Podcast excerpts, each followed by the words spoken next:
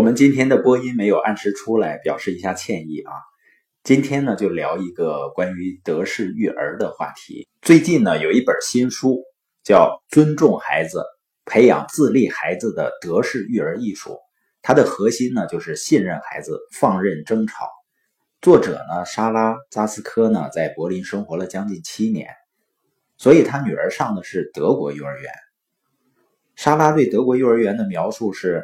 这里的小孩一整天都是纯玩，他们不读书，不学算术，基本上是无法无天。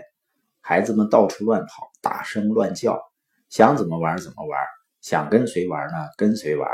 这里只要求他们遵守一些非常基本的规定，比如说不要打人啊，不要爬上家具啊。老师也基本上不会要求孩子有组织的玩耍。在这里呢，小孩子打架很正常。但是幼儿园老师呢，他不会急着去干涉，除非有孩子快要受伤了，而且他们也不会惩罚顽皮的孩子，比如说把孩子名字写在黑板上啊。老师做的更多的就是在一边观察孩子们的表现，有时候呢会把孩子叫到一边单独的聊聊天有的时候呢会直接和全体学生讲什么是正义啊、善良啊，有的时候是讲相关的故事，让孩子。间接得到启发。一位幼儿园老师对莎拉说：“啊，孩子们真的可以出色的靠自己解决问题的。德国人这种培育孩子的方式呢，是起源于1968年。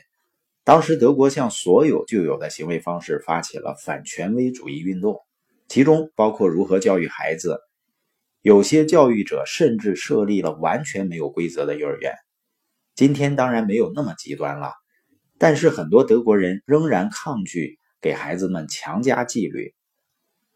有一本写给德国幼儿园教师的指导手册里是这样写的：即便会让老师们感到为难，或是让整个群体受到牵连，还是要让孩子们自己去争吵。争吵对孩子的社交技能的发展和自我提升至关重要。孩子们打架的理由是很多的，比如说给自己设定界限啊，别人碰他了。为了吸引注意力啊，或者测试自己的实力啊，或者仅仅是因为他们不服输，孩子们需要在成长过程中学会如何处理这些事情，而不是由大人插手来解决。总之呢，德国式教育孩子的方式，你发现更多的是放任孩子去争吵，让孩子在这个过程中自己学会如何处理各种事情，而不是由大人设定规则，通过干预来培养孩子。这是不是和中国式教育孩子的方式差别很大呀？一般的中国的父母们，如果看到孩子们之间有争吵、有打闹，往往都会干预。有的呢是怕自己的孩子吃亏，有的呢也怕自己的孩子占优势呢，别人的家长不满意。而德式教育告诉我们呢，孩子们真的可以出色的靠自己来解决一些问题的。